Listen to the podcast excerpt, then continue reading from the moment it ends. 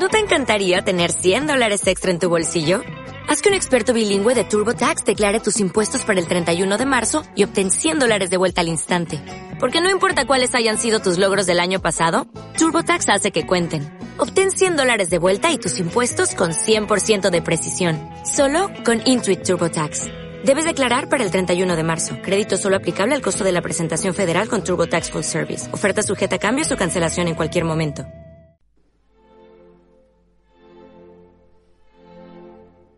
La octava casilla. Por fin la octava casilla. exclamó Alicia. Oh, cómo me alegro de haber llegado aquí. ¿Y qué es esto que tengo en la cabeza? dijo consternada, mientras se lo quitaba y lo colocaba en su regazo para descubrir de qué podía tratarse. Era una corona de oro. Luis Carroll, a través del espejo. Me arrastré fuera del agua en la playa de guijarros en forma de media luna que había delante del pinar a punto de vomitar a causa de toda el agua salada que había tragado, pero viva. Y era el ajedrez de Monglán lo que me había salvado. El peso de las piezas que llevaba en el bolso me había traído hacia el fondo antes de poder dar una brazada, poniéndome fuera del alcance de los pequeños trozos de plomo que golpeaban el agua por encima de mi cabeza, surgidos de las pistolas de los colegas de Sharif. Como el agua tenía apenas tres metros de profundidad, pude caminar por el fondo arenoso arrastrando el bolso conmigo, tanteando entre los botes hasta que pude sacar la nariz para respirar. Usando siempre el enjambre de barcas como refugio, mi bolso como ancla, me abrí camino por los bajíos en la oscuridad. Abrí los ojos en la playa y, desesperada, traté de determinar dónde me encontraba. Eran las nueve de la noche y la oscuridad era casi total pero se veían algunas luces parpadeantes que parecían el puerto de City Fresh a unos tres kilómetros de distancia. Si no me capturaban podía llegar andando, pero ¿dónde estaba Lily? Palpé el bolso empapado y metí la mano. Las piezas seguían allí. Solo Dios sabía que había perdido al arrastrar el bolso por la mugre del fondo, pero el manuscrito antiguo estaba metida en una bolsa impermeable, donde guardaba el maquillaje. Esperaba que el agua no se hubiese filtrado. Estaba planeando mi siguiente movimiento, cuando un objeto empapado se arrastró fuera del agua a unos pocos metros de donde yo estaba. En la oscuridad parecía una gallina desplumada, pero el ladrido que emitió mientras se acercaba vacilante a mí y se arrojaba en mi regazo despejó mis dudas. Era carioca calado hasta los huesos. No tenía forma de secarlo porque yo misma estaba empapada, de modo que lo levanté mientras me ponía en pie, me lo coloqué bajo el brazo y me encaminé hacia el pinar, el atajo más seguro para llegar a casa. Había perdido un zapato en el agua, de manera que me quité el otro y caminé descalza sobre la blanda alfombra de agujas de los pinos, usando mi instinto de volver al hogar para poner rumbo a puerto. Llevaba unos quince minutos andando cuando oí el crujido de una ramita. Me detuve y acaricié el tembloroso carioca, rogando que no montara el mismo numerito que con los murciélagos. Unos segundos después, un potente haz de luz me iluminó la cara. Me quedé quieta, con los ojos entrecerrados y el corazón helado de miedo.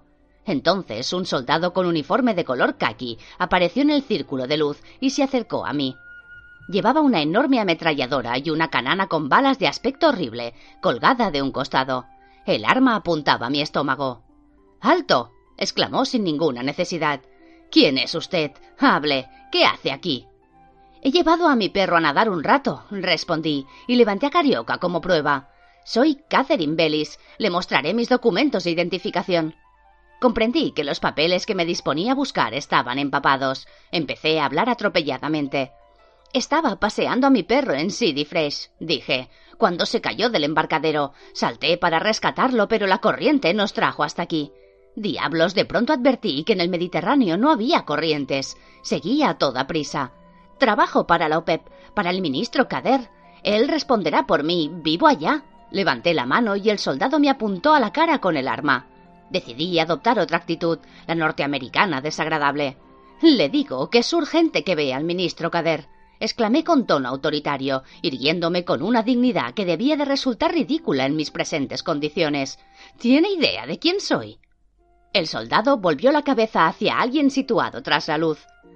¿Tal vez asiste a la conferencia? preguntó mirándome. Claro. Por eso patrullaban el bosque esos soldados. Por eso habían montado un control en la carretera. Por eso Camel había insistido tanto en que regresara a finales de semana. Había empezado la conferencia de la UPEP. Por supuesto, aseguré. Yo soy uno de los delegados clave. Estarán preguntándose dónde estoy. El soldado rodeó el haz de luz estroboscópica y se puso a cuchichear en árabe con su compañero. Unos minutos después apagaron la luz. El de mayor edad habló con tono de disculpa. Madame, la acompañaremos a reunirse con su grupo. En este momento, los delegados están en el restaurant Duport. Tal vez desearía ir primero a su alojamiento para cambiarse. Estuve de acuerdo en que era una buena idea. Al cabo de una media hora, mi escolta y yo llegamos a mi apartamento. Los soldados esperaron fuera mientras me cambiaba rápidamente, me secaba el cabello y enjuagaba carioca lo mejor posible. No podía dejar las piezas en mi apartamento, de modo que saqué del armario un bolso de lona y las metí dentro junto con carioca. El libro que me había dado Mini estaba húmedo, pero gracias al neceser hermético no se había estropeado. Le di un rápido repaso con el secador de pelo y me reuní con los soldados que me escoltaron por el puerto. El restaurant Duport era un edificio enorme con techos altos y suelos de mármol, donde había almorzado a menudo cuando todavía me alojaba en el Ridac. Atravesamos la larga galería de arcos en forma de llave que partía de la plaza aneja al puerto, y después ascendimos por el ancho tramo de escaleras que iban desde el agua hasta las paredes de vidrio brillantemente iluminadas del restaurante. Cada treinta pasos había soldados que miraban hacia el puerto con las manos a la espalda y el fusil colgado del hombro. Cuando llegamos a la entrada, miré a través de las paredes de vidrio para ver si podía localizar a Camel. Habían cambiado la disposición del restaurante. Cinco largas filas de mesas extendidas desde donde yo estaba hasta el otro extremo, tal vez a unos 30 metros de distancia. En el centro había una tarima elevada y rodeada por una barandilla de bronce, donde se sentaban los más altos dignatarios. Incluso desde mi puesto de observación, el despliegue de poder resultaba imponente. Allí estaban no solo los ministros del petróleo, sino también los gobernantes de todos los países de la OPEP. Los uniformes con galones de oro, las túnicas bordadas con casquetes de piel de leopardo, las vestiduras blancas y los trajes occidentales oscuros se combinaban en una mezcla pintoresca. El taciturno guardián de la puerta despojó a mi soldado de su arma y señaló con un gesto la tarima que se elevaba unos metros por encima de la multitud. El soldado me precedió entre las largas filas de mesas de manteles blancos en dirección a la corta escalera del centro, y entonces vi la expresión horrorizada de Camel a varios metros de distancia. Me acerqué a la mesa, el soldado juntó los talones y el ministro se puso en pie. Mademoiselle Bellis, dijo y se volvió hacia el soldado. Gracias por traer a nuestra estimada colaboradora a nuestra mesa oficial. Se había perdido. Me miraba con el rabillo del ojo, como si esperara que tuviera preparada una explicación, en el Pinar, señor ministro, explicó el soldado. Un incidente desafortunado con un perrito. Entendimos que se la esperaba en su mesa. Echó una ojeada en la mesa llena de hombres y sin lugar vacío para mí. Ha hecho muy bien, oficial, dijo Camel. Puede volver a su puesto, no olvidaremos su diligencia. El soldado volvió a juntar los tacones y se marchó. Camel agitó la mano para llamar la atención de un camarero que pasaba y le pidió que pusiera otro cubierto. Se quedó de pie hasta que llegó la silla. Después nos sentamos y me presentó a los demás. El ministro Yamini, dijo indicando al ministro saudí, un hombre regordete y sonrosado con cara de ángel, que me saludó cortésmente con una inclinación de cabeza y se levantó a medias. Mademoiselle Bellis es la experta norteamericana que ha creado el brillante sistema informático y los análisis de los que hablé en la reunión de esta tarde, agregó. El ministro Yamini levantó una ceja para demostrar que estaba impresionado. Ya conoce al ministro Belait, creo. Siguió Camel mientras Abdel Salam Belait, que había firmado mi contrato, se levantaba con ojos destelleantes y me estrechaba la mano. Con su piel atezada y tersa, las sienes plateadas y la brillante cabeza calva, me recordaba un elegante capo de la mafia. El ministro Belait se volvió hacia su derecha para hablar con su compañero de mesa, que a su vez estaba enfrascado en una conversación con su vecino. Ambos hombres lo miraron y yo palidecí al reconocerlos. Mademoiselle Catherine Bellis, nuestra experta en informática, dijo Belait con su voz susurrante. El presidente de Argelia, Juari Boumeidan, de cara larga y triste, me miró un momento y luego se volvió hacia su ministro, como si se preguntara qué demonios hacía yo allí. Belait se encogió de hombros con una sonrisa diplomática. Enchanté, dijo el presidente. El rey Faisal de Arabia Saudí, continuó Belait señalando al hombre de expresión vehemente y cara de rapaz, que me miraba por debajo de su tocado blanco. No sonrió, se limitó a inclinar la cabeza. Cogí la copa de vino y me eché al coleto un trago reconfortante. ¿Cómo demonios iba a arreglármelas para explicar a Camel lo que estaba sucediendo? ¿Y cómo iba a salir de allí para rescatar a Lily? Con esos compañeros de mesa era imposible excusarse ni siquiera para ir al lavabo.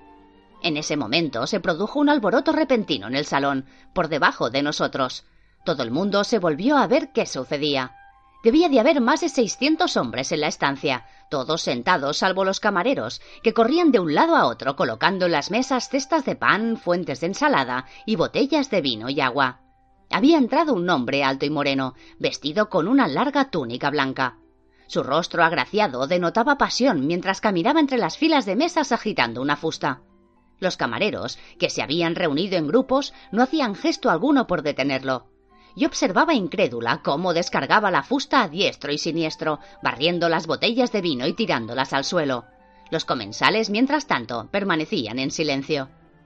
Con un suspiro, Boumedian se puso en pie y dijo unas rápidas palabras al encargado del local, que había acudido a su lado. Después el melancólico presidente de Argelia descendió de la tarima y esperó a que el hombre apuesto llegara a su lado con sus largos pasos. ¿Quién es ese tipo? pregunté a Camel en un susurro. Muhammad al-Gaddafi, de Libia, murmuró él.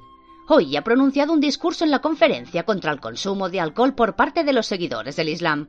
Veo que tiene intención de acompañar sus palabras con acciones. Está loco. Dicen que ha contratado asesinos europeos para atacar a los importantes ministros de la OPEP. Lo sé, dijo el querúbico Yamini con una sonrisa que hizo parecer sendos hoyuelos en sus mejillas. Mi nombre ocupa un lugar destacado en su lista. No parecía preocuparle mucho. Cogió un trozo de apio y lo mascó con aire de satisfacción.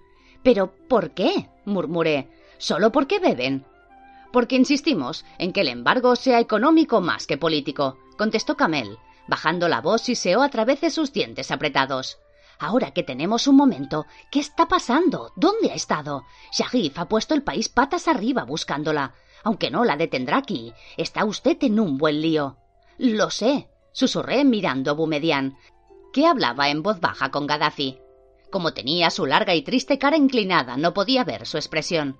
Los comensales estaban recogiendo las botellas de vino y pasándolas a los camareros, que las reemplazaban supersticiamente por otras. Necesito hablar con usted a solas, seguí.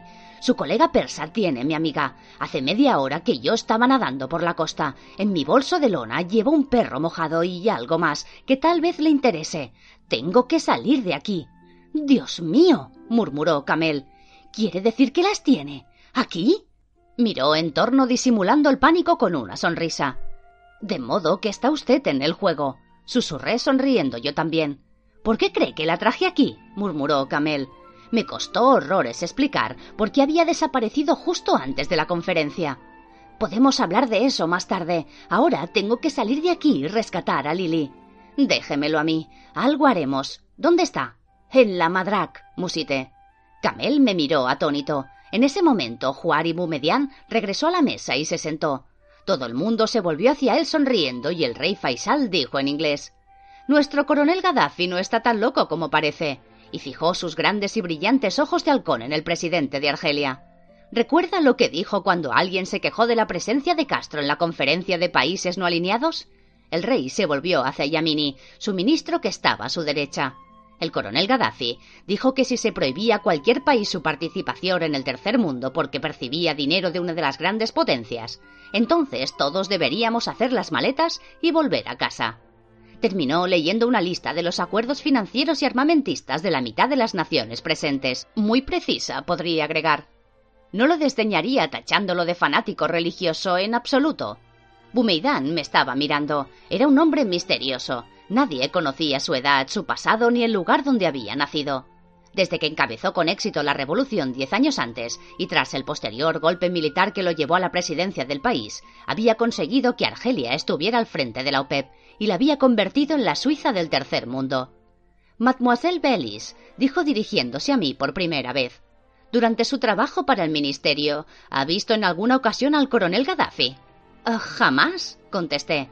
Es extraño, repuso Bumeidan, porque cuando estábamos hablando la vio y dijo algo que parecía indicar lo contrario. Noté que Camel se ponía tenso. Cogió con fuerza mi brazo por debajo de la mesa. ¿De veras? preguntó Camel con aire despreocupado. ¿Qué dijo Gaddafi, señor presidente? Supongo que se confundió, respondió el presidente, restando importancia al asunto y fijando sus grandes ojos oscuros en Camel. Preguntó si era ella. ¿Ella? dijo el ministro Belait atónito. ¿Y qué quiere decir con eso? Supongo que quería saber si era quien había preparado las previsiones de las que tanto hemos oído hablar a Kamel Kader, contestó el presidente y se volvió. Empecé a murmurar algo a Camel, pero meneó la cabeza y se volvió hacia su jefe, Belait. Catherine y yo desearíamos tener la posibilidad de revisar las cifras antes de presentarlas mañana. ¿Podríamos retirarnos del banquete?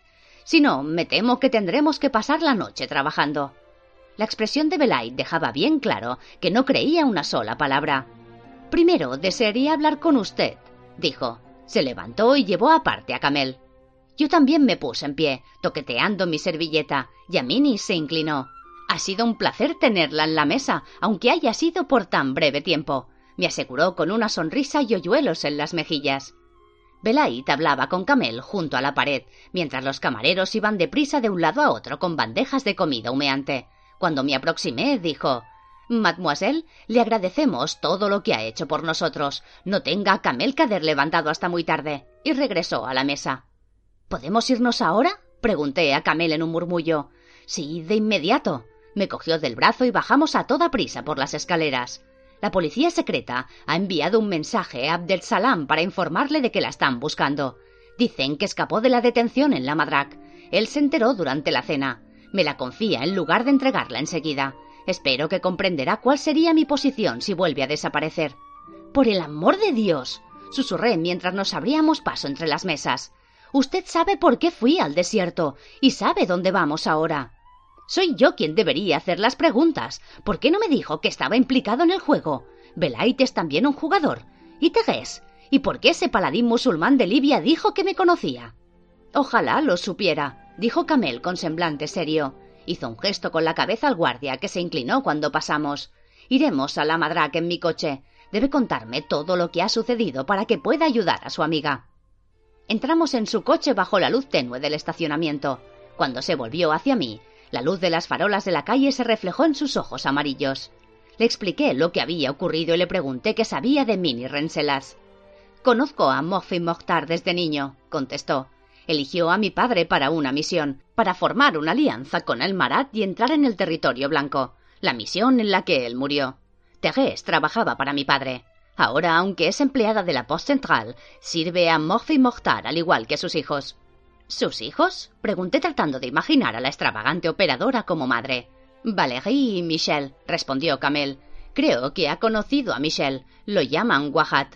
De modo que Wahat era hijo de Thérèse. La trama se enredaba como un ovillo, y como había dejado de creer en las coincidencias, almacené en mi cabeza la información de que Valérie era también el nombre de la criada de Harry Rat pero tenía cosas más importantes de que ocuparme antes de analizar quiénes eran los peones.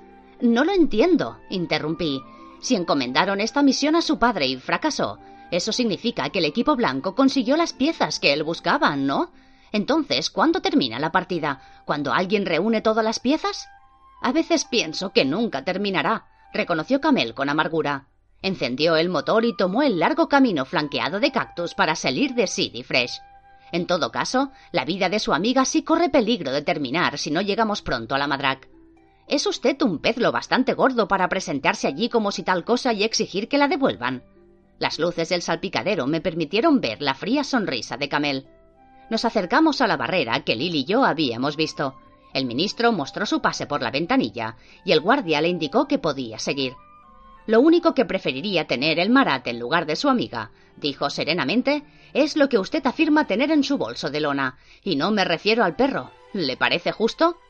¿Está proponiendo que le entregue las piezas a cambio de Lily? pregunté estupefacta. Sin embargo, comprendí que probablemente fuera la única manera de entrar y salir con vida. ¿No podríamos darle solo una? Camel rió y me apretó un hombro. Cuando el Marat sepa que las tiene, dijo, no se eliminará del tablero. ¿Por qué no habíamos llevado con nosotros algunos soldados o incluso unos delegados de la OPEP? En ese momento me hubiera venido bien la ayuda del fanático Gaddafi con su fusta, para que abatiera él solo a sus enemigos como toda una horda mongola. En su lugar tenía al seductor Camel, que iba a la muerte con dignidad y compostura, como debió de hacerlo su padre diez años antes. En lugar de detener el coche frente al bar iluminado, donde estaba todavía aparcado nuestro automóvil de alquiler, Camel siguió por el puerto y recorrió la única calle del pueblo. Se detuvo al final, donde un tramo de escaleras ascendía por el escarpado acantilado que protegía la pequeña bahía. No se veía un alma, y se había levantado viento que empujaba las nubes a través de la ancha cara de la luna. Salimos del vehículo y Camel señaló la cima del acantilado, donde había una casita preciosa rodeada de plantas y encaramada en la pendiente rocosa. Al lado del mar, el acantilado descendía bruscamente unos treinta metros hasta el agua. La casa de verano del Marat, murmuró Camel. Vimos que estaba iluminada, y al iniciar el ascenso por las maltrechas escaleras de madera, oí un griterío procedente del interior que resonaba en el acantilado. Distinguí la voz de Lily que se imponía al chapoteo de las olas. Si me pone una mano encima, asesino de perros, aullaba, será lo último que haga en su vida. Camel me miró sonriendo. Tal vez no necesite ayuda, comentó. Está hablando a Sharif, le dije. Fue él que arrojó su perro al agua. Carioca ya estaba haciendo ruidos dentro de mi bolso. Metí la mano y le rasqué la cabeza.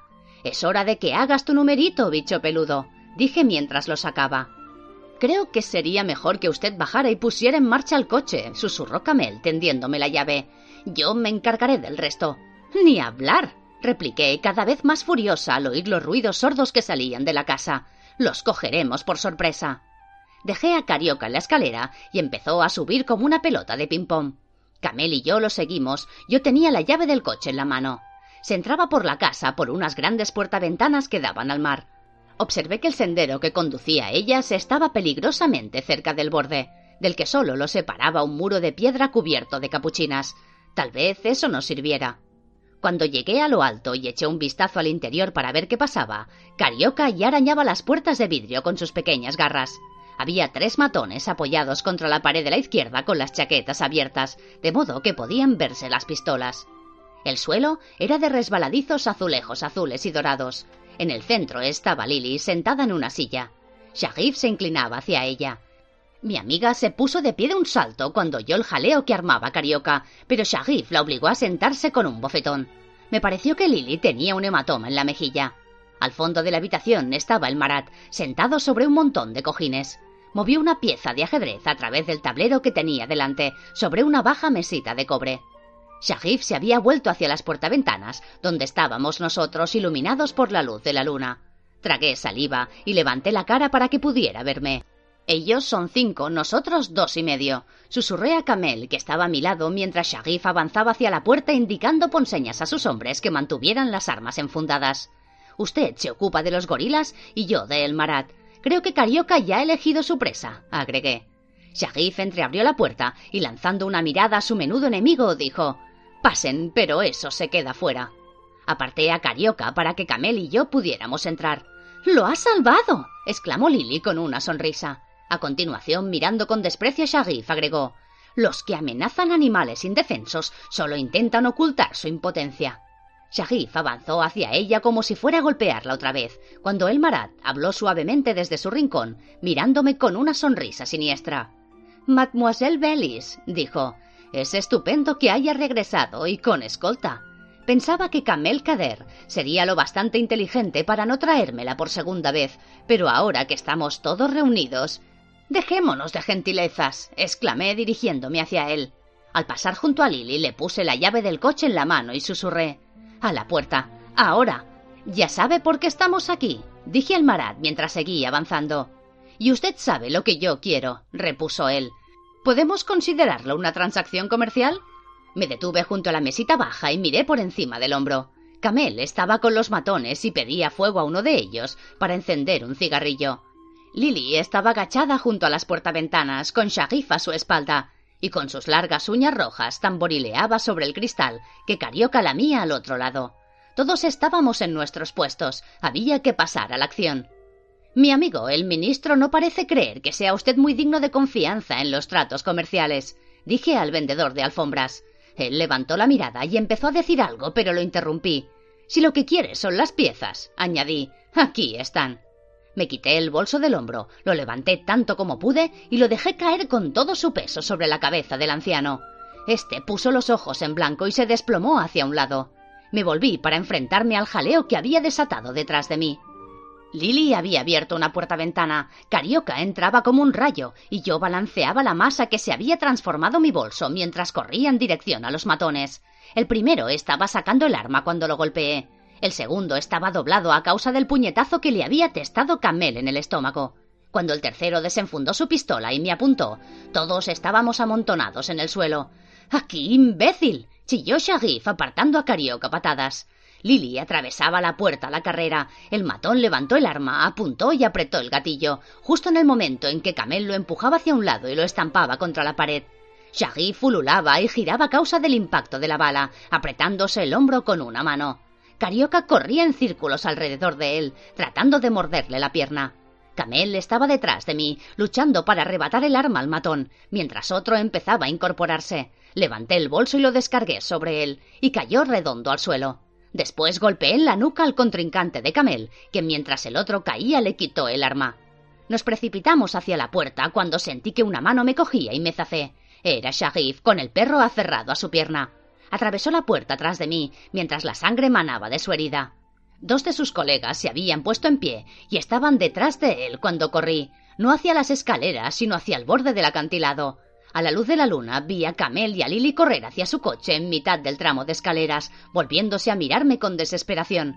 Sin pensarlo, salté el bajo muro y me tendí boca abajo en el momento en que Sharif y sus tropas bordeaban la casa y corrían hacia las escaleras. El enorme peso del ajedrez de Monglan colgaba de mi mano dolorida. Estuve a punto de soltarlo. Veía el pie del acantilado treinta metros más abajo, donde las olas golpeaban contra la roca bajo el viento creciente. Contuve la respiración y lentamente tiré del bolso hacia arriba. ¡El coche! gritó Sharif. ¡Van hacia el coche! Oí sus fuertes pisadas en los precarios escalones y empecé a incorporarme. Entonces oí algo, me asomé por encima del murete y la larga lengua de Carioca me lamió la cara. Estaba a punto de ponerme en pie cuando las nubes se abrieron y vi al tercer matón, a quien creía haber dejado sin conocimiento, que se dirigía hacia mí frotándose la cabeza.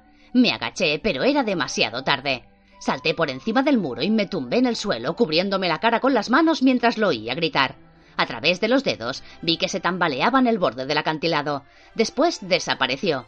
Pasé al otro lado del muro, buscando terreno seguro, cogí a Carioca y corrí hacia la escalera.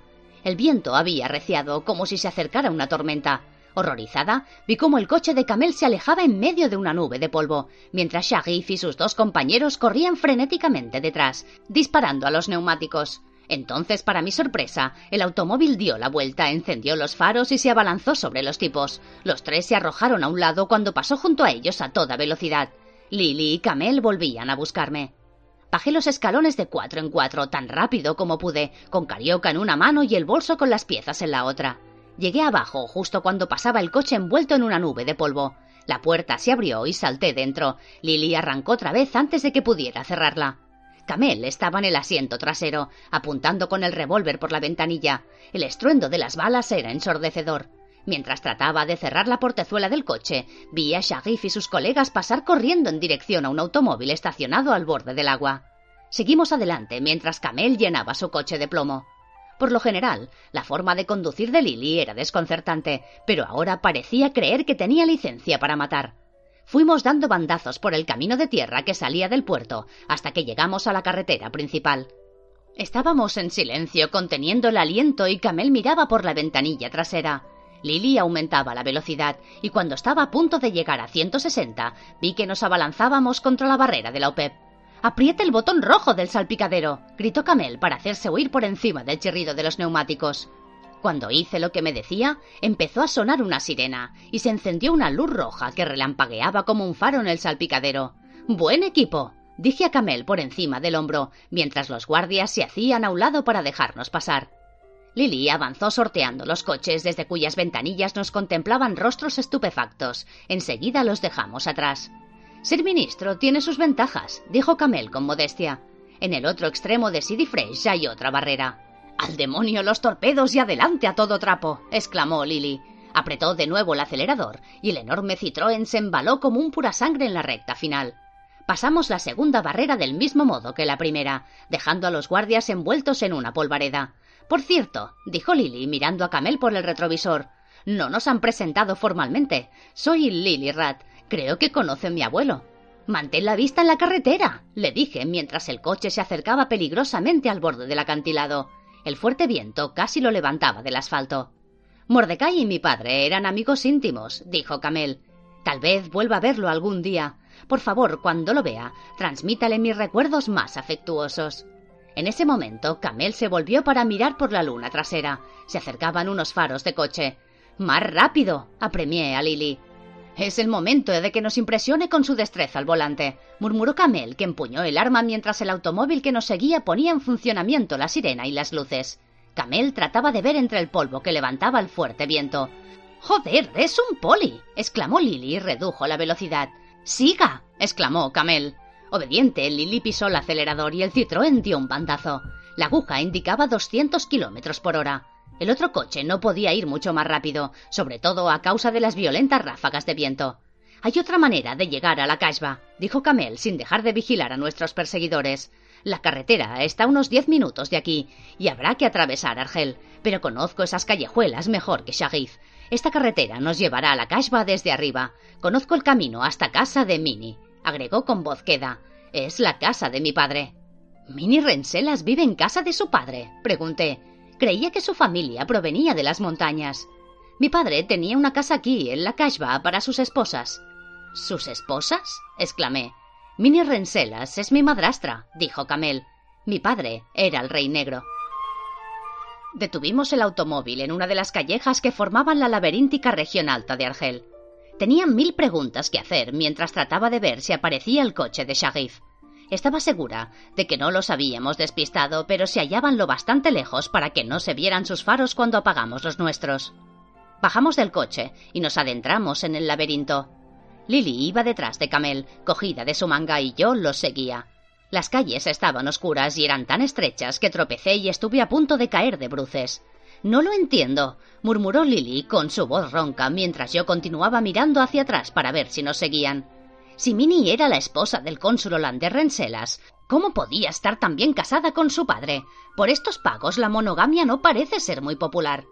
Renselas murió durante la revolución, explicó Camel. Minnie necesitaba quedarse en Argel y mi padre le ofreció su protección.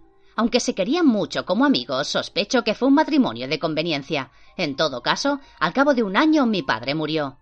Si él era el rey negro, siseó Lily, y lo mataron, ¿por qué no terminó el juego? ¿No es eso lo que quiere decir Shammat, el rey ya muerto? El juego continúa como en la vida, respondió Camel. El rey ha muerto, viva el rey. Miré la angosta franja de cielo entre los edificios mientras nos internábamos cada vez más en la Kashba. Oía el ulular del viento, que no podía penetrar los pasajes estrechos por los que avanzábamos. Desde lo alto caía sobre nosotros un polvo fino y una película roja se deslizaba por la cara de la luna. Camel también levantó la mirada. Llega el siroco, afirmó. Tenemos que darnos prisa. Espero que esto no dé al traste con nuestros planes. Miré al cielo con inquietud. El Siroco era una tormenta de arena, una de las más famosas del mundo. Quería estar a cubierto antes de que se iniciara. Camel se detuvo en un pequeño callejón sin salida y sacó una llave del bolsillo. El fumadero de opio, susurró Lily recordando nuestra excursión. ¿O era hachís? Esta es otra entrada, dijo Camel. Es una puerta cuya llave solo tengo yo. La abrió, me hizo pasar a mí primero, luego a Lily y cerró a nuestras espaldas. Estábamos en un pasillo largo y oscuro, al fondo del cual se veía una luz tenue.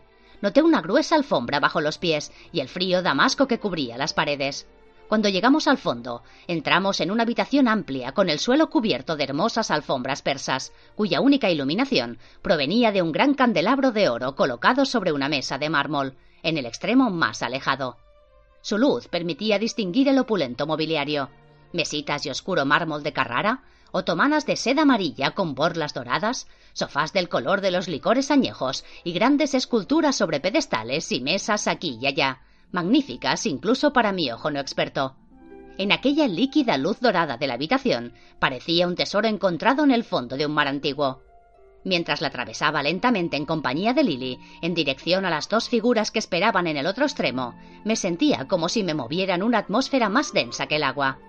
Allí, a la luz del candelabro, estaba Minnie Renselas, con un traje de brocado dorado adornado con resplandecientes monedas. A su lado, con un vaso de licor en la mano, mirándonos con sus ojos verdes, estaba Alexander Solarin, que me dedicó una sonrisa arrebatadora.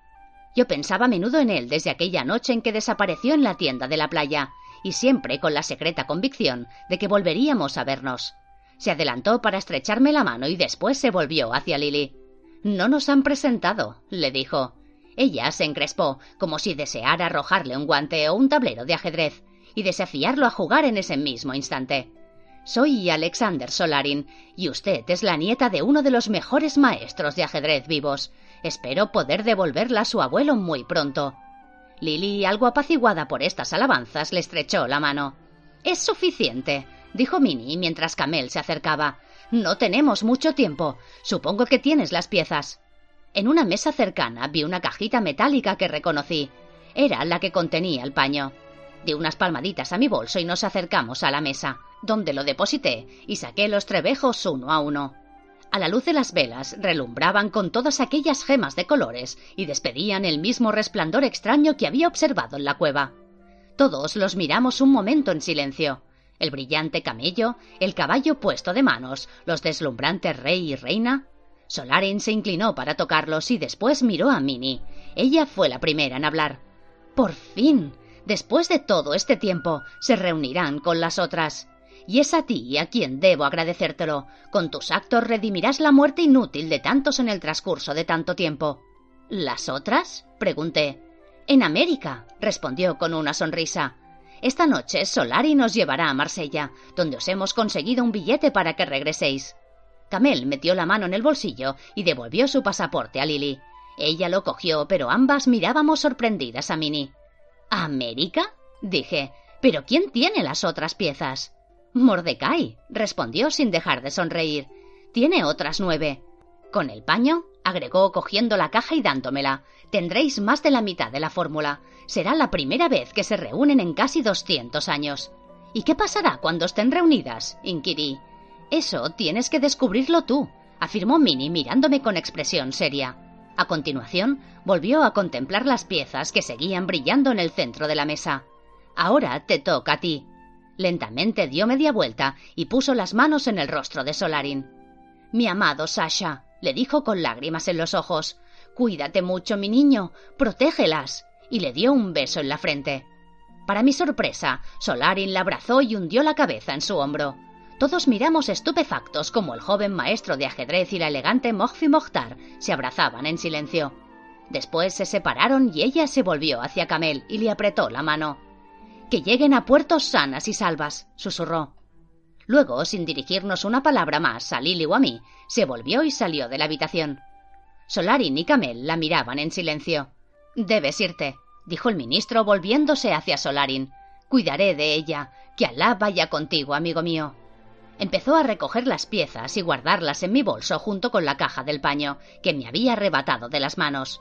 Lily apretaba Carioca contra su pecho. No lo entiendo, dijo con voz queda. ¿Eso es todo? ¿Nos vamos? ¿Cómo llegaremos a Marsella? Hemos conseguido un barco, respondió Camel. Venga, no hay tiempo que perder.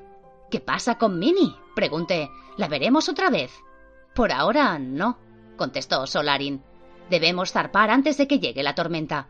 La travesía es sencilla una vez que nos alejemos del puerto. Estaba aturdida cuando volví a salir a las calles oscuras de la Kashba en compañía de Lily Solarin. Corríamos por los silenciosos callejones, donde las casas se apretujaban e impedían el paso de la luz. Por el olor salobre comprendí que nos acercábamos al puerto. Salimos a la amplia plaza junto a la mezquita de los pescadores, donde había conocido a Wahat tantos días antes. Tenía la impresión de que habían pasado meses. Ahora la arena azotaba la plaza. Solarin me cogió del brazo para cruzarla mientras Lily con Carioca en brazos corría detrás de nosotros. Habíamos empezado a bajar por las escaleras hacia el puerto cuando contuve el aliento y lo solté a Solarin. Minnie te ha llamado mi niño. ¿No será también tu madrastra? No, respondió mientras bajábamos los escalones de dos en dos. Ruego poder verla otra vez antes de morir. Es mi abuela. El silencio antes de la tormenta. Porque caminaba solo bajo las silenciosas estrellas, y en ese momento percibí lo que de poderoso tiene el sonido. Y me quedé en la noche ennegrecida por la tormenta inminente. bajo una roca, escuchando notas que son el fantasmal idioma de la antigua tierra, o que tienen su penumbrosa morada en los vientos distantes. Y allí bebí del poder de la visión. William Wordsworth, Preludio. Vermont, mayo de 1796. Talleyrand caminaba cojeando por el frondoso bosque, en el que los haces de la luz del sol brillante de motas doradas atravesaban la catedral del follaje primaveral. Aquí y allí, colibríes de un verde intenso se lanzaban a un recoger el néctar de las sedosas flores de una bignomia que colgaba como un velo de un viejo roble.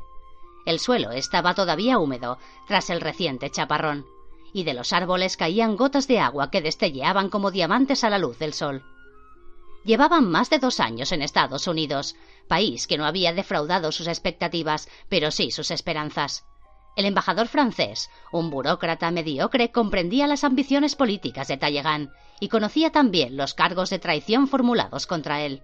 Le había impedido el acceso al presidente Washington y la sociedad de Filadelfia le cerró sus puertas con la misma rapidez que la de Londres. Solo Alexander Hamilton seguía siendo su amigo y aliado, aunque no había logrado conseguirle un trabajo. Así pues, agotados sus últimos recursos, Talleyrand no tuvo más remedio que dedicarse a vender propiedades en Vermont a los nuevos emigrados franceses. Al menos servía para mantenerlo con vida. Ahora, mientras recorría con la ayuda del bastón el terreno escabroso, midiendo las parcelas que vendería al día siguiente, suspiró al pensar en su vida arruinada. ¿Qué estaba tratando de salvar? A sus cuarenta y dos años de poco le servían su venerable linaje y su refinada educación. Los estadounidenses, salvo contadas excepciones, eran salvajes y criminales expulsados de los países civilizados de Europa. Hasta las clases superiores de Filadelfia eran menos educadas que bárbaros como Marat, que había estudiado medicina, o que Danton, que había estudiado leyes. Pero la mayoría de aquellos caballeros habían muerto. Los hombres que primero habían dirigido y después minado la revolución. Marat asesinado, Camille de Moulins y Georges Danton conducidos a la guillotina en el mismo carro.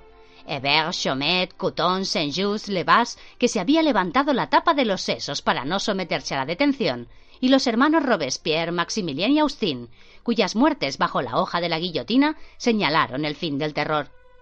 Él había podido tener el mismo destino si hubiera permanecido en Francia, pero ahora había llegado el momento de salir a flote dio unas palmadas a la carta que llevaba en su bolsillo y sonrió para sus adentros.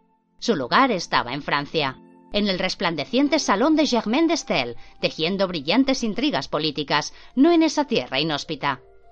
De pronto advirtió que hacía bastante tiempo que no oía más que el zumbido de las abejas. Se inclinó para clavar la estaca en el suelo y tratando de ver entre el follaje dijo Courtiat, ¿estás ahí?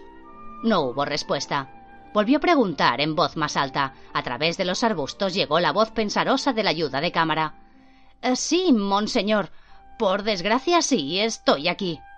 Curtiat se abrió paso por el sotobosque y salió al pequeño claro. Una gran bolsa de cuero colgada en bandolera le atravesaba el pecho. Tallegán le pasó el brazo por los hombros y caminaron entre la maleza de regreso al sendero pedregoso, donde habían dejado carro y caballo. Veinte parcelas, murmuró. Vamos, Curtiat, si mañana las vendemos, volveremos a Filadelfia con fondos suficientes para pagar nuestro pasaje de regreso a Francia. Entonces, ¿la carta de Madame de Stel dice que podéis regresar? preguntó Curtiat, y en su rostro serio e impasible se dibujó algo parecido a una sonrisa. Talleyrand metió la mano en el bolsillo y sacó la carta que guardaba ahí desde hacía unas semanas. Curtiat miró la letra y los ornados sellos con el nombre de la República Francesa. Como de costumbre, dijo Talleyrand agitándola, Germain ya entrado en liza. En cuanto regresó a Francia, instaló a su nuevo amante, un suizo llamado Benjamin Constant, en la embajada sueca, delante de las narices de su marido. Sus actividades políticas han despertado tal furia que fue denunciada en la convención por tratar de urdir una conspiración monárquica mientras le ponía los cuernos a su marido. Ahora le han ordenado que permanezca a 30 kilómetros de París, pero incluso allí se las arregla para obrar milagros. Es una mujer de gran poder y encanto, a quien siempre contaré entre mis amistades. Con un gesto había indicado a Courtiat que podía abrir la carta, y el criado iba leyendo mientras seguían en dirección al carro. Tu día ha llegado, mon cher ami. Vuelve pronto y recoge los frutos de la paciencia. Todavía tengo amigos con la cabeza pegada a los hombros, que recordarán tu nombre y los servicios que prestaste a Francia en el pasado. Afectuosamente, Germain. Courtiat levantó la mirada con indisimulada alegría. Habían llegado junto al carro donde el viejo y cansado caballo mascaba la dulce hierba. Talleyrand le acarició el cuello y se volvió hacia Courtiat. ¿Has traído las piezas? preguntó. Aquí están, contestó el criado, dando una palmada a la bolsa de cuero que colgaba de su hombro. Y el recorrido del caballo de Monsieur Benjamin Franklin, que el secretario Hamilton ha copiado para vos. Eso podemos llevarlo porque no significa nada para nadie, salvo para nosotros, pero las piezas son demasiado peligrosas para transportarlas a Francia. Por eso quería traerlas aquí, a esta tierra inhóspita, donde nadie puede imaginar que están ocultas. Vermont, un nombre francés, ¿no es cierto? Monteverde. Señaló con su bastón la elevada cadena de montañas verdes y ondulantes que se alzaban ante ellos. Allá, en aquellos picos de color esmeralda, cerca de Dios. Así él podrá vigilarlas por mí. Sus ojos resplandecían cuando miró a Courtiat, cuya expresión volvía a ser seria. ¿Qué ocurre? preguntó Talleyrand. ¿No te gusta la idea? Habéis arriesgado mucho por estas piezas, señor, explicó cortésmente la ayuda de cámara. Han costado muchas vidas. Dejarlas atrás parece. se interrumpió, buscando el modo de expresar sus pensamientos. Como si no hubiera servido para nada, dijo con amargura Talleyrand. Si perdonáis que me exprese con tanta audacia, monseñor, si mademoiselle Mireille estuviese viva, moveríais cielo y tierra por conservar estas piezas, tal como os pidió cuando os las confió. No las abandonaríais a los peligros de esta tierra virgen. Miró a Talleyrand con semblante preocupado ante lo que iban a hacer. Han pasado casi cuatro años sin una palabra o una señal, dijo Talleyrand con voz quebrada. Sin embargo, pese a que no tenía nada que aferrarme, nunca abandoné la esperanza hasta ahora. Germain ha regresado a Francia, y si hubiera algún rastro, su círculo de informantes lo habría descubierto. Su silencio augura lo peor. Tal vez, plantando estas piezas en la tierra, mi esperanza vuelva a arraigar. Tres horas más tarde, los dos hombres colocaban la última piedra sobre el montículo de tierra, en el corazón del Monte Verde. Talleyrand levantó la cabeza y miró a Courtiat. Tal vez ahora, dijo, podamos tener la seguridad de que no volverán a salir durante otros mil años. Courtiet, que estaba colocando arbustos y enredaderas sobre el túmulo, repuso. Pero al menos sobrevivirán. San Petersburgo, Rusia, noviembre de 1796. Seis meses más tarde, en una antecámara del Palacio Imperial de San Petersburgo, Valeriano Zubov y su apuesto hermano Platón amado de la zarina Catalina la Grande, susurraban entre sí mientras los miembros de la corte prematuramente vestidos de luto entraban por las puertas abiertas en dirección a la Cámara Real. No sobreviviremos, murmuró Valeriano, quien, como su hermano, llevaba un traje de terciopelo negro cubierto de galones. Tenemos que actuar ahora, o todo estará perdido. No puedo irme hasta que haya muerto, murmuró irritado Platón cuando hubo pasado el último grupo. ¿Qué parecería? Tal vez se recupere y entonces sí que estaría todo perdido. No se recuperará, replicó Valeriano, luchando por reprimir su agitación. Es una hemorragia de Sabels. El médico me ha dicho que nadie sobrevive a una hemorragia cerebral. Y cuando ella muera, Pablo será el zar. Pablo me ha propuesto una tregua, dijo Platón, cuya voz revelaba escepticismo. Esta mañana me ha ofrecido un título y una propiedad, por supuesto, nada tan espléndido como el palacio de Taurida, algo en el campo. ¿Y confías en él? No, admitió Platón. Pero ¿qué puedo hacer? Aun cuando decidiera huir, no lograría llegar a la frontera. La abadesa estaba sentada junto a la cama de la gran emperatriz de todas las Rusias. Catalina tenía el rostro blanco y estaba inconsciente. La abadesa tenía entre las suyas la mano de Catalina y miraba aquella piel pálida, que de vez en cuando se tornaba lívida cuando le costaba respirar en su agonía. Qué terrible era ver allí tendida a su amiga, que había sido tan vital, tan activa. Ni todo el poder del mundo había conseguido salvarla de esa muerte espantosa. Su cuerpo era un pálido saco de fluidos, como una fruta podrida que se hubiera desprendido demasiado tarde del árbol. Ese era el fin que Dios tenía preparado para todos, ricos y pobres, santos y pecadores. Te absolvum, si mi absolución sirve para algo, pensó la abadesa. Pero antes debes despertar, amiga mía, porque necesito tu ayuda. Si hay algo que debes hacer antes de morir, es decirme dónde escondiste la única pieza que te traje. Dime dónde has puesto la reina negra. Catalina no se recuperó. La abadesa, sentada en sus frías habitaciones, con la mirada clavada en la chimenea apagada, que la debilidad y el dolor le impedían encender, se devanaba los sesos pensando en lo que podía hacer. Toda la corte estaba de duelo tras las puertas cerradas, pero era un duelo por sí mismos más que por la zarina fallecida. Estaban muertos de miedo por lo que podía sucederles ahora que el loco príncipe Pablo iba a ser coronado zar. Decían que cuando Catalina exhaló su último suspiro, el príncipe había corrido a sus habitaciones para vaciar el contenido del escritorio de la emperatriz y arrojarlo al fuego sin abrir ni leer, temeroso de que entre sus últimas disposiciones declarara lo que siempre había afirmado que deseaba, desheredarlo a favor de Alejandro, hijo de Pablo. El palacio se había transformado en un cuartel. Los soldados de la guardia personal de Pablo, vestidos con sus uniformes de estilo prusiano y brillantes botones, recorrían los pasillos noche y día, lanzando órdenes que podían oírse por encima del estruendo de las botas. Estaban dejando salir de las prisiones a los francmasones y otros liberales, a quienes Catalina había encerrado. Pablo estaba resuelto a deshacer todo lo que su madre había hecho. Era solo cuestión de tiempo que fijara su atención en aquellos que habían sido amigos de la zarina, pensó la abadesa. Oyó que se abría la chirriante puerta de sus habitaciones. Levantó la mirada y vio a Pablo, con sus ojos saltones, que rompió a reír como un idiota, al tiempo que se frotaba las manos, tal vez de satisfacción o a causa del frío. La abadesa no estaba segura. Os estaba esperando, Pavel Petrovich, dijo ella con una sonrisa. Me llamaréis Majestad y os pondréis en pie cuando entre en vuestros aposentos, dijo él casi a gritos. Se calmó al ver que la abadesa se levantaba lentamente, se acercó a ella y la miró con odio. ¿No diríais, Madame de Rock, que vuestras respectivas posiciones han cambiado mucho desde la última vez que entré en esta cámara? preguntó en tono desafiante. Pues sí, contestó con calma la abadesa.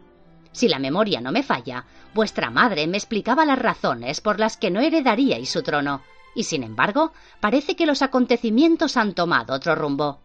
¿Su trono? exclamó furioso Pablo, agitando los puños.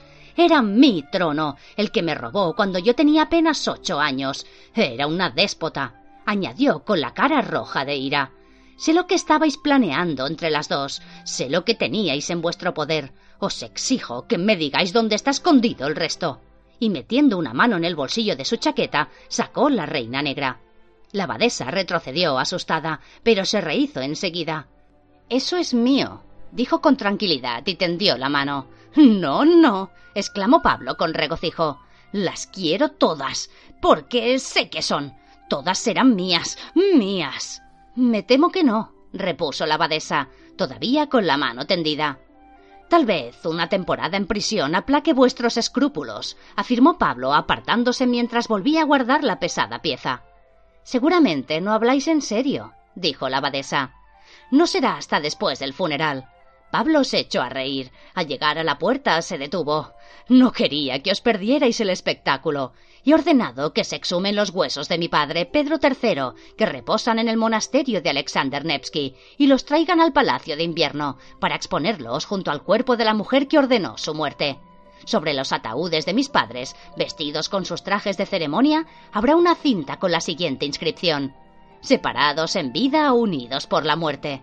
Un cortejo de portadores, formado por los antiguos amantes de mi madre, transportará los féretros por las calles nevadas de la ciudad. He dispuesto que los asesinos de mi padre sean los encargados de llevar su ataúd. Reía como un histérico mientras la abadesa lo miraba horrorizada. Pero Potenkin ha muerto, dijo ella. sí, es demasiado tarde para el Serenísimo. El príncipe porrumpió en carcajadas. Sus huesos serán extraídos del mausoleo de Gerson y los arrojarán a los perros para que se los coman. Abrió la puerta y se volvió hacia la abadesa. En cuanto a Platón Subov, el favorito más reciente de mi madre, se le entregará una nueva propiedad. Lo recibiré allí con champán y una cena servida con fuentes de oro, pero solo disfrutará de ella un día. Tal vez será mi compañero de prisión aventuró la abadesa ansiosa por saber lo más posible de los planes de ese demente. ¿Para qué molestarse con semejante imbécil? En cuanto esté instalado, le invitaré a partir de viaje. ¿Cómo disfrutaré viendo su cara cuando se entere de que debe devolver en un día todo cuanto ganó con tanto esfuerzo durante años en la cama de ella? En cuanto los cortinajes se cerraron detrás de Pablo, la abadesa corrió hacia su escritorio. Mireille estaba viva. Lo sabía porque la carta de crédito que había enviado mediante Charlotte Corday había sido utilizada no una, sino muchas veces en el Banco de Londres. Si Platón Zuboff era desterrado, tal vez fuera la única persona que podía comunicarse con Mireille a través de aquel banco. Si Pablo no cambiaba de idea, la abadesa tenía una posibilidad. Él tenía una pieza del ajedrez de Monglán, pero no todas. Ella poseía el paño y sabía dónde estaba escondido el tablero. Mientras escribía la carta, redactada con sumo cuidado por si caía en manos extrañas, rezaba para que Miguel la recibiera antes de que fuera demasiado tarde. Cuando terminó, la escondió en su hábito para pasársela a Zubop en el funeral. Después se sentó para coser el paño del ajedrez de Monglán en el revés de sus ropas. Tal vez fuera la última oportunidad que tendría de esconderlo antes de ir a prisión. París, diciembre de 1797. El carruaje de Germain d'Estel atravesó las hileras de magníficas columnas dóricas que señalaban la entrada de la casa Galifet, en la Rue de Bac. Sus seis caballos blancos, sudorosos, se detuvieron ante la puerta. El lacayo se apeó de un salto y sacó la escalerilla para que bajara su airada ama. En un año había sacado a Talleyrand de su exilio y lo había instalado en ese palacio magnífico, y ese era su agradecimiento.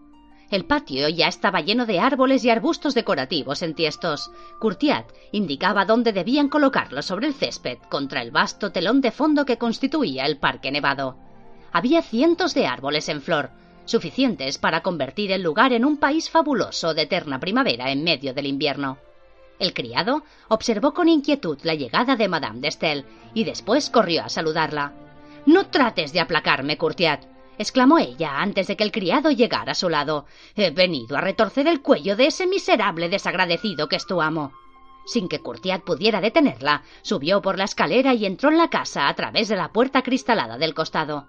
Encontró a Tallegán en el soleado estudio de la primera planta, que daba al patio examinando recibos. Cuando entró impetuosamente en la habitación, él se volvió con una sonrisa. Germain, qué placer inesperado, dijo poniéndose en pie.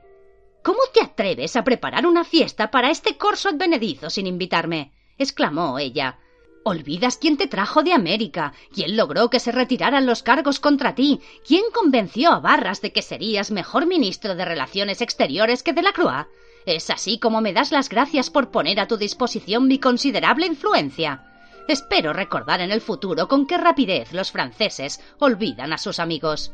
Mi querida Germaine, repuso Talleyrand con voz arrolladora, mientras le acariciaba el brazo. Fue el propio Monseñor de la Croix quien convenció a Barras de que yo sería más adecuado para ese trabajo. El hombre más adecuado para algunos trabajos, exclamó Germain con ira y mofa. Todo París sabe que el niño que espera a su esposa es tuyo. Probablemente has invitado a ambos, a tu predecesor y al amante, su esposa, que le ha puesto los cuernos contigo. He invitado a todas mis amantes, dijo él entre risas, incluida tú. Pero en lo que se refiere a poner cuernos, querida mía, yo que tú no lanzaría la primera piedra. No he recibido ninguna invitación, dijo Germain, haciendo caso omiso de la indirecta. Por supuesto que no. Talleyrand la contempló con expresión dócil. ¿Para qué molestarme en invitar a mi mejor amiga? ¿Cómo has podido pensar que iba a organizar una fiesta de esta magnitud con quinientos invitados sin tu ayuda? Hace días que te espero. Germaine no se mostró convencida por sus palabras. Ya has iniciado los preparativos, observó. Unos miles de árboles y arbustos, dijo Tallegán con un resoplido. No es nada comparado con lo que tengo pensado. Y cogiéndola del brazo la llevó hacia las ventanas y señaló hacia el patio. ¿Qué te parece esto? Docenas de tiendas de seda adornadas con cintas y banderolas sobre el césped y el patio. Entre las tiendas, soldados con uniformes franceses en posición de firmes. Volvió a llevarla hacia la puerta del estudio, donde la galería de mármol bordeaba el imponente vestíbulo que conducía a la escalera de lujoso mármol italiano. Unos trabajadores desenrollaban una alfombra de color rojo oscuro. Y aquí, mientras entran los invitados, una banda de músicos tocará marchas militares y bajará y subirá por las escaleras mientras todos cantan la marsellesa. Es magnífico exclamó Germain dando palmas. Solo habrá flores rojas, blancas y azules, y de las balaustradas colgarán gallardetes de crepé de los mismos colores. ¿Lo ves? dijo Tallerán sonriendo y abrazándola. ¿Qué haría yo sin ti? Como sorpresa especial, Talleyrand había dispuesto que en el comedor hubiera sillas solo para las mujeres. Cada caballero permanecería en pie detrás de una dama, sirviéndole delicados bocados de las bandejas de exquisitos manjares que los lacayos de Librea hacían circular constantemente. La idea halagó a las mujeres y dio a los hombres la oportunidad de conversar. Napoleón estaba encantado con la recreación de su campamento italiano, que lo había recibido en la entrada vestido con un traje sencillo desprovisto de condecoraciones, como le había aconsejado Talleyrand, se distinguía de los directores del gobierno que llegaron con los lujosos trajes emplumados diseñados por David. Este, en el extremo más alejado del salón, servía una belleza rubia a quien Napoleón ansiaba conocer. La he visto antes en alguna parte, susurró el corso a Talleyrand con una sonrisa. Quizá, respondió Talleyrand, Estuvo en Londres durante el terror y acaba de regresar a Francia. Se llama Catherine Grant.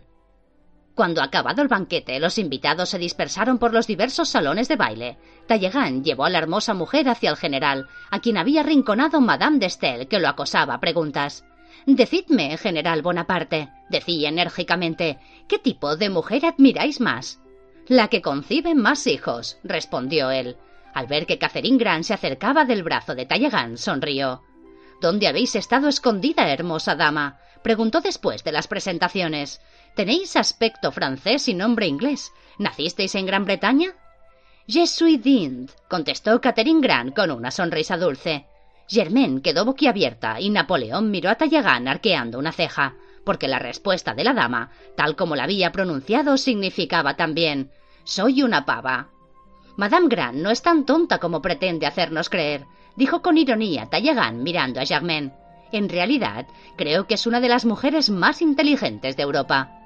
Una mujer bonita puede no ser siempre inteligente, afirmó Napoleón, pero una mujer inteligente siempre es bonita.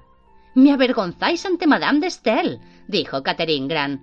Todo el mundo sabe que ella es la mujer más brillante de Europa. Si hasta ha escrito un libro. Ella escribe libros, repuso Napoleón cogiéndola del brazo, pero se escribirán libros sobre vos. En ese momento se acercó David, que saludó cordialmente a todos, pero ante Madame Grant hizo una pausa. Sí, el parecido es notable, ¿no es cierto? dijo Talleyrand advirtiendo sus pensamientos. Por eso te asigné un lugar junto a Madame Grant durante la cena. Dime, ¿qué fue de aquel cuadro sobre las sabinas que estabas pintando? Me gustaría comprarlo en honor a la memoria, si es que lo terminaste. Lo terminé en prisión, respondió David con una risa nerviosa. Poco después se expuso en la academia. Ya sabes que tras la caída de los hermanos Robespierre estuve encerrado varios meses. Yo también estuve preso en Marsella, dijo Napoleón entre carcajadas, y por la misma razón. Agustín Robespierre era partidario mío. Pero ¿de qué cuadro habláis? Si Madame Grant posó para él, me interesaría verlo. No fue ella, respondió David con voz temblorosa, sino alguien a quien se parece mucho, una pupila mía que murió durante el terror. Tenía dos Valentín y Miguel, lo interrumpió Madame de Stael. Unas criaturas adorables. Solían ir a todas partes con nosotros. Una murió, pero ¿qué es de la otra? ¿La pelirroja? También murió, según creo, respondió Talleyrand. O al menos eso afirma Madame Grant. Erais amigas íntimas, ¿no es así, querida mía? Catherine Grant había palidecido, pero sonrió dulcemente mientras trataba de recobrar la compostura. David la miró un instante y estaba a punto de hablar cuando Napoleón preguntó Mireille era la pelirroja. Exacto, dijo Talleyrand. Ambas eran monjas de Montglan. ¡Montglan! susurró Napoleón mirando fijamente a Talleyrand. Después se volvió hacia David. Decís que eran vuestras pupilas. Hasta que murieron, repitió Talleyrand mirando con atención a Madame Grant, que se removía incómoda. A continuación se dirigió a David. Parece que hay algo que os preocupa, dijo cogiéndolo del brazo. También a mí hay algo que me preocupa, dijo Napoleón, eligiendo cuidadosamente las palabras.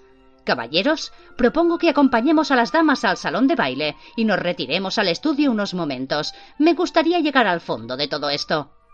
¿Cómo, general Bonaparte? dijo Talleyrand. ¿Sabéis algo de las dos mujeres de las que hablamos? Ciertamente, al menos de una de ellas, contestó con aire sincero. Si es la mujer que creo, estuvo a punto de dar a luz en mi casa en Córcega.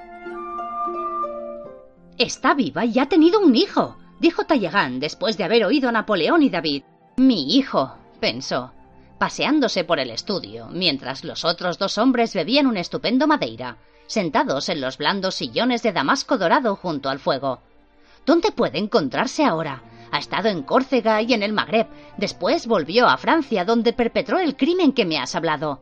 Miró a David, que temblaba ante la trascendencia de la historia que acababa de relatar, por primera vez. Robespierre ha muerto. Así pues, no hay nadie en Francia, salvo tú, que sepa esto, añadió. ¿Dónde podría estar? ¿Por qué no vuelve? Tal vez deberíamos hablar con mi madre, apuntó Napoleón. Como he dicho, conocí a la abadesa, que fue quien inició todo este juego. Creo que su nombre es Madame de Rock. La abadesa estaba en Rusia, exclamó Talleyrand, que se volvió hacia los otros al comprender lo que eso significaba. Catalina la Grande falleció el invierno pasado, hace casi un año. ¿Qué ha sido de la abadesa ahora que Pablo está en el trono? Y de las piezas cuyo paradero solo ella debe conocer, agregó Napoleón. Sé dónde han ido parar algunas, dijo David, hablando por primera vez desde que había concluido su terrible historia. Miró a Talleyrand a los ojos, y éste se sintió intranquilo. Había adivinado David dónde pasó Miguel la última noche que estuvo en París. Sabía Napoleón a quién pertenecía el magnífico caballo que montaba Miguel cuando él y su hermana la encontraron en las barricadas. Si era así, tal vez habían deducido que hizo la joven con las piezas de oro y plata del ajedrez de Monglán antes de dejar Francia. Miró fijamente a David con rostro inexpresivo cuando éste añadió Antes de morir, Robespierre me habló del juego que estaba desarrollándose para obtener las piezas. Había una mujer detrás, la Reina Blanca, su protectora y la de Marat. Fue ella quien asesinó a las monjas que buscaban a Miguel. Fue ella quien se apoderó de las piezas. Solo Dios sabe cuántas tiene ahora o si Miguel conoce el peligro que le acecha. Pero vosotros deberíais saberlo, caballeros. Esa mujer residió en Londres durante el terror y él la llamaba la mujer de la India.